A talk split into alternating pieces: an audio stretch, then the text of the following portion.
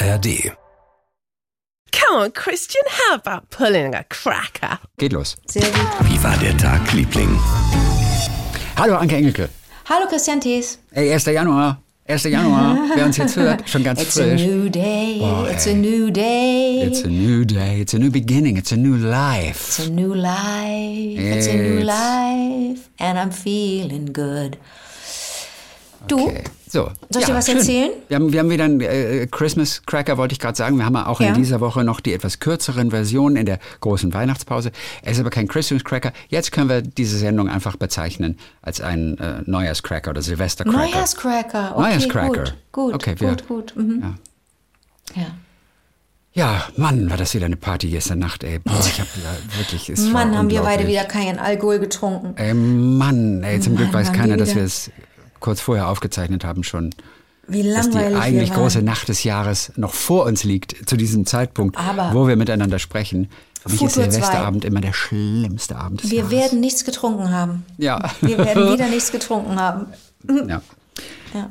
Aber ich finde das ein so geiles Gefühl, dass man am 1. Januar morgens immer noch so, so fit ist, im Gegensatz zu den meisten, die einen dann ja auch irgendwie bewundern. Vielleicht mache ich es nur, weil ich bewundert werden möchte. Weil die alle Nein. denken, boah, der ist so, weil er Nein, du keinen Alkohol nichts anfangen, du kannst nichts anfangen mit Alkohol jetzt. Also, das ist doch, das ist doch ein Fakt. Ist doch auch okay. Ja. Okay, so. Wir haben auch Mhm. wieder ein paar kleine Geschichten heute in dieser kurzen Ausgabe. Willst du mal mit einer anfangen? Ich will Mhm, Sehr dir ganz gerne. kurz vielleicht was Italienisches nur so am Anfang. bitte. Ähm, Ja. Und zwar, ich finde diese Formulierung, wenn man jemandem viel Glück wünscht, auf Italienisch, Ja. dann lautet die wörtliche Übersetzung dieses Satzes im Mund des Wolfs. Man sagt also Bocca für viel Glück in bocca al lupo. Im, Im Mund des Wolfs sein.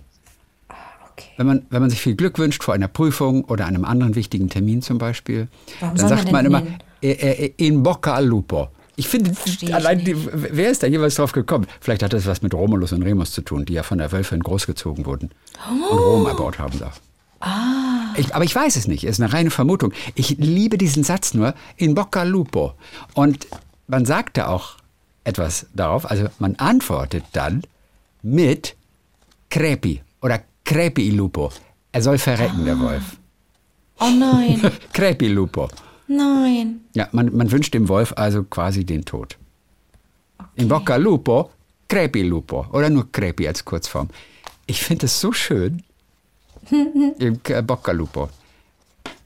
Es gibt auch einen hübschen Satz, der heißt, aber den kennst du natürlich auch. Abendrot, Gutwetterbrot, die Bauernregel. Abendrot, Gutwetterboot, nicht Brot, Ja, ich Brot gesagt. Oh Gott, Ja. wirklich. Oh, es ist immer noch mehr, diese Nacht der Nächte liegt mir immer noch so, weißt du, in den Knochen und so. Ein Abendrot, Gutwetterboot. Und das heißt auf Italienisch Rosso di sera, bel tempo si spera. Ja, also Wie schön. Rosso di, di sera, Sierra, rot am Abend, Bel Abendrot. Tempo. Und ja. dann Tempo, bel tempo, gutes Wetter, Bel Tempo, schönes Wetter, si spera, Ja. hofft man. si spera. Ja. Aber si heißt doch falls. Mann auch. Ach Mann. auch, Sie gibt es verschiedene Sis. Aber eines heißt einfach Mann, si spera. Ah, okay. Man hofft.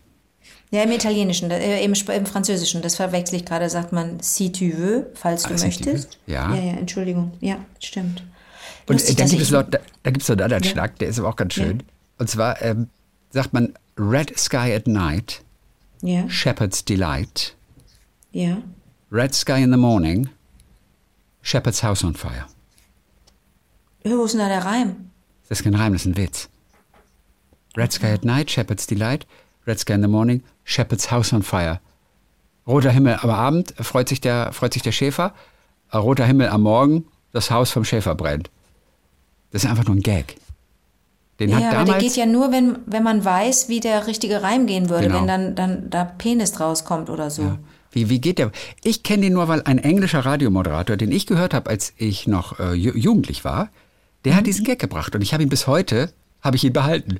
Kriegen Red wir aber raus, pass auf. Also sag Red mal, Sky at Red, Night. also Red, Sky, at Night, Shepherd's Delight. Ich glaube, mehr geht's gar Red nicht. Es gibt nur Red Sky at Night, Shepherd's Delight, das ist alles. Ach so. Ach nein. Ich glaube auch der Ah, Red Sky in Red the- Sky in the Morning, Shepherd's Warning. Ja, Und sowas zwar, zum Beispiel. weißt du, woher der Spruch kommt? Woher? Aus der Bibel, Ja, also da haben wir doch den Reim. aus Matthäus. Jetzt weißt du es. Du hast jetzt jahrelang nicht gewusst, wie, wie, wie es eigentlich heißen soll. The Book of Matthew. Also ich lese So. gerade eine englische Quelle. The Book of Matthew. Die Bible. First appears So. in the Bible in the Book of Matthew. Zack, Ach Gott. zack. Red Sky, nein, aber das kann doch nicht sein. Red Sky at night, Shepherd's Delight. Red Sky in the morning, Shepherd's warning. Das steht doch nicht, kann doch nicht in der Bibel stehen, oder? Naja, da ging es ja auch darum, dass dann vielleicht jemand eine Vor, also was vorhersieht und sagt, oh Gott, oh Gott, es wird ein Unwetter geben, wir müssen unsere, wir müssen unser Dorf evakuieren. Ah, ich, weiß ich doch nicht, ich habe die Bibel nicht gelesen, aber kann das nicht sowas sein? Dass, ich finde, das klingt sehr nach Bibel. Klingt auch nach Bauernregel, aber klingt nach Bibel. Ja, vor allem ist es letztendlich eine Bauernregel, wie der Originalsatz in der Bibel lautet. Der wird sicherlich nicht exakt so gelautet haben, aber da steht wahrscheinlich irgendwas von rotem Himmel am Morgen oder so. Interessant. Ja. Es gibt auch für, für Seeleute sonst irgendwie. Red Sky at Night, äh, Sailor's Delight, Red Sky in the Morn, Sailor's Forlorn. Was heißt Forlorn? Oh, forlorn, Verloren. Zukunfts... Forlorn. Nee, ach so, forlorn, was ist denn forlorn? Auch, aber auch schön, dass Forlorn. Sie des Reims halber das Morn abgekürzt haben für Forlorn. Statt morning, ja. Forlorn. Heißt es nicht sowas wie vergessen oder ver verdammt oder so? Das heißt so, verlassen, aussichtslos, verloren, sinnlos, Okay, einsam und verlassen. super. Okay, so, fein. Okay. Erzähl mal, was hast du als erstes Ich Geschichte auch, das des gibt's doch nicht. Wir haben uns nicht abgesprochen, wir sprechen uns nie ab. Nee. Und ich möchte mit dir über äh, die Kölsche Sprache sprechen. Oh, Kölsche Sprache finde ich gut. Weißt du was, du weißt, was der Fastelovend ist, ne? Äh, äh, Fastelovend, das ist der, äh, welcher Tag ist das? Oh Gott, ich weiß es schon nicht mehr. Das ist Karneval. Ach, das ist nur Karneval. Nicht Fastelovend. Aschermittwoch oder sowas. Nein, Fastelovend Ach, ist Karneval so wie Fasching in, in Bayern. Fastelovend heißt das bei uns. So. Fastelovend. Es gibt ein, ein, ein Wort, Ja. Da hänge ich jetzt noch was dran, und zwar das Wort Fisternöll. Und zusammen heißt das Fastelovens Fisternöll. Was ist das? Ein, ein Fastelovens Fisternöll. Du hast ich hab keine das vor Ahnung, einiger oder? Zeit habe ich das, Hast habe ich das mal gehört. Vielleicht von dir sogar. Fistenöl.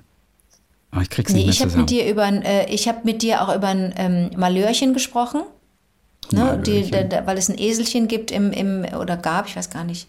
Ich war jetzt doch ein paar Wochen nicht da. Ähm, ähm, Im Lindenthaler Tierpark gab es mal die Situation, dass da leider ein kleiner Inzestfall passiert war äh, bei, den, bei den Eselchen und dann kam ein, ein, ein Baby zur Welt, aber das war Gott sei Dank gesund und das heißt Malhörchen, weil ne, wie ein kleines Malheur aus dem Französischen, wir haben ja viele Wörter oder einige Wörter übernommen aus dem Französischen in Köln in die, in die Sprache hier. Malhörchen ist so ein kleines, wenn was schiefgegangen ist. Deswegen heißt der Esel Malhörchen. So, nein, aber das Fasteloven Fisternöll ist folgendes wenn es, also gerade an Karneval, da fließt ja auch der Alkohol, ähnlich wie bei uns, neulich Silvester, da waren wir beide ja auch dicht. Ich sag's dir. ne, weißt du, an Also Karneval, du meinst gestern. gestern, selbstverständlich Na, also ich gestern. Es ist- gestern, also ich kann ja puh. gar nicht mehr richtig reden, weil ich ja noch Standgas habe. Ich bin ja nicht in der Lage, mal richtig zu akku, äh, artiku, artiku, artiku, artiku, Weil ich ja noch Standgas habe. Ist auch 80er, oder? So. Ich, ich habe das noch nie gehört, weil ich Okay, Standgas pass habe. auf. Ich, ich glaube, das ist, wenn man, wenn man noch so ein bisschen Restalkohol im Blut hat. Ja, das Standgas. Chrissy, Liebes. an Karneval gibt es jede Menge Fisternölsche. Fisternölsche sind Liebeleien, Ja. Rumgeknutsche, Rumgemache zwischen Leuten, die nicht wirklich zusammen sind, die vielleicht woanders eine feste Baustelle haben und dann an Karneval, ne? Da Mhm. vielleicht mal außer beziehungstechnisch, außerehelich, da ein bisschen Ja, rumschlawenzeln. Im Badischen sagt man immer, da geht nebenher. Hat er Ach so, ah, okay. nebenher gegangen? Wie gut du das sprechen kannst. Ich kann ja gar kein Kölsch, aber du kannst ja deinen Nein, das ist das Einzige, was ich Dialekt. kann. Hat mir jemand Sag das nochmal, das klingt ja super. Hat du, Herr, der ist nebenher gegangen.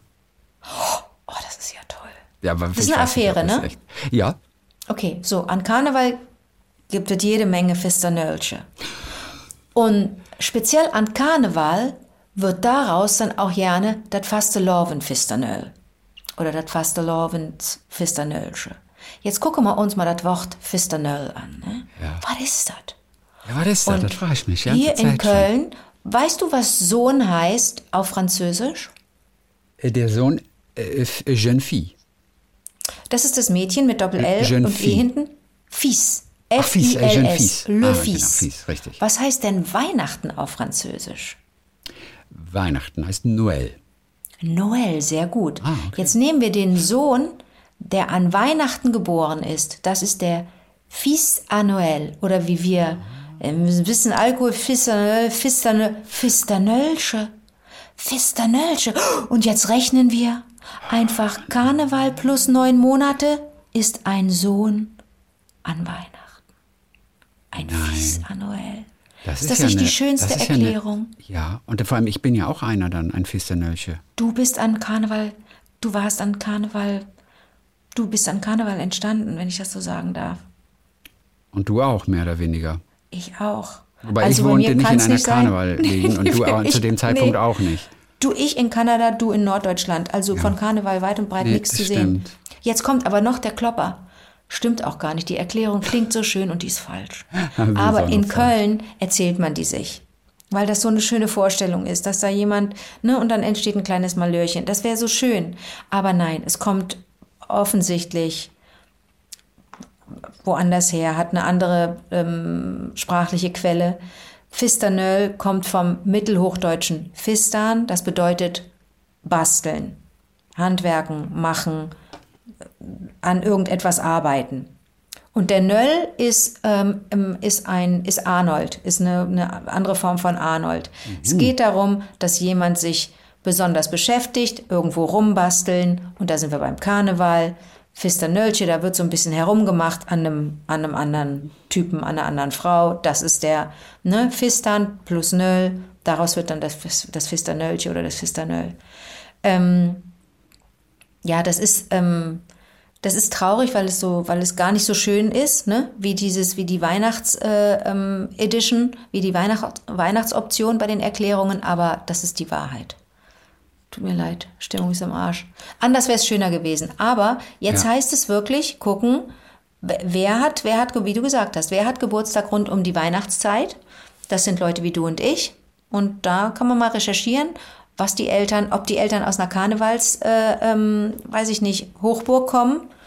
Also alle, die jetzt auch um diese Zeit Gebur Geburtstag haben, bitte mal die Eltern fragen, was war da eigentlich los vor so und so, vor genau so und so vielen Jahren.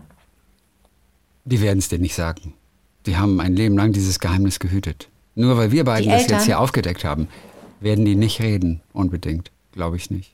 Aber vielleicht sind ja, vielleicht sind ja auch, ähm, vielleicht gibt es ja auch jüngere Menschen, die an Karneval ein Kind gezeugt haben, das jetzt zur Welt gekommen ist oder, wei- weißt du, oder vor einem Jahr.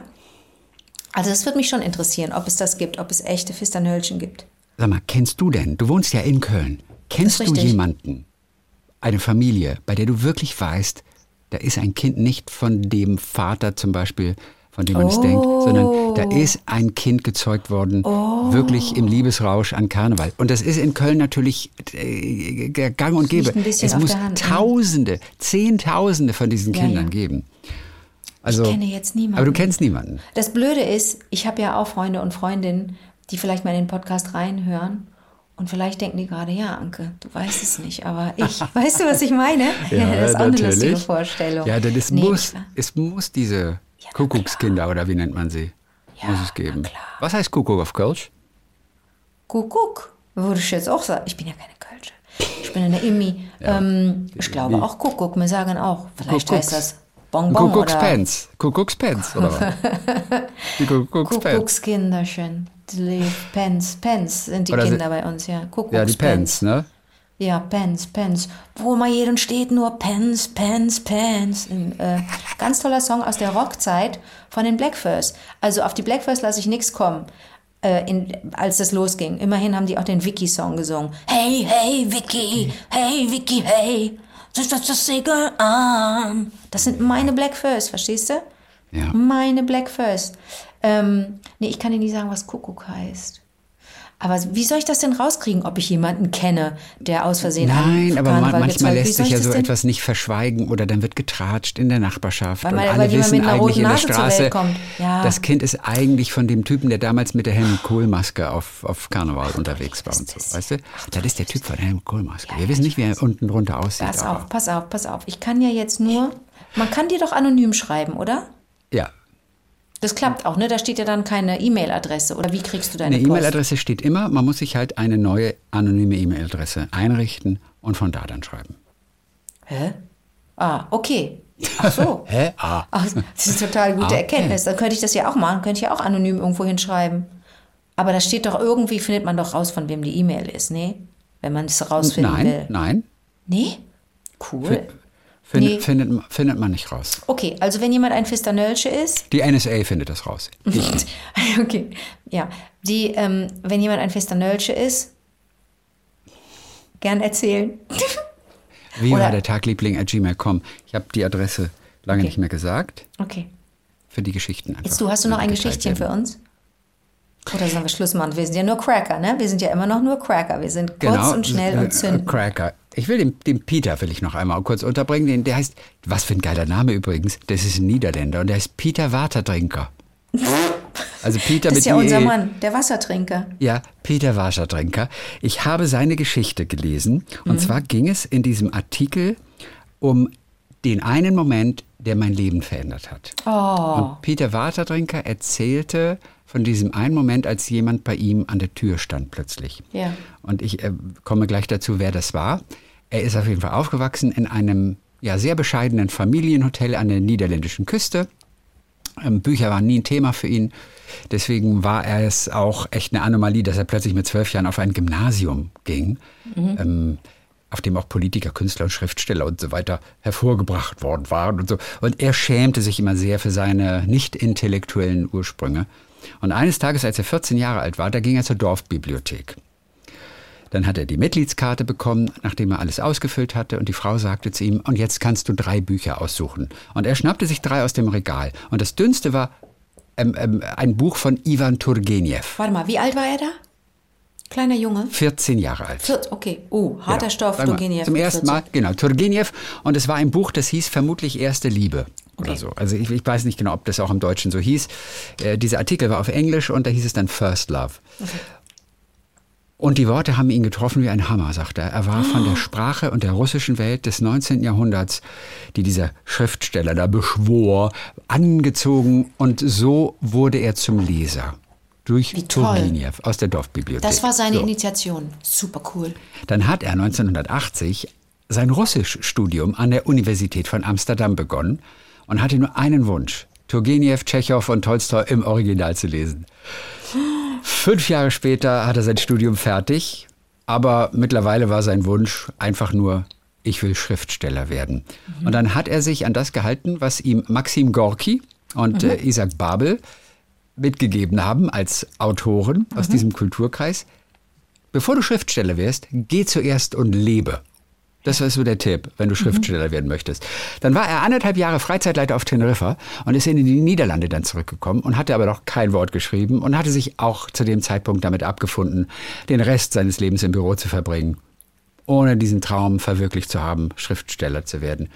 Und dann wurde er gerettet von einem Mann, der wie ein Engel quasi vom Himmel fiel, nämlich der hieß Siderius und der erschien eines Tages an der Tür seiner Familie mit so einem beigen Mantel und so, einem- so einem Scheitel und der fragte nach seinem Hintergrund im Russischen. Dann haben sie ihn reingebeten und er sagte, er hat keine Ahnung, wie er, wie er ihn gefunden hat.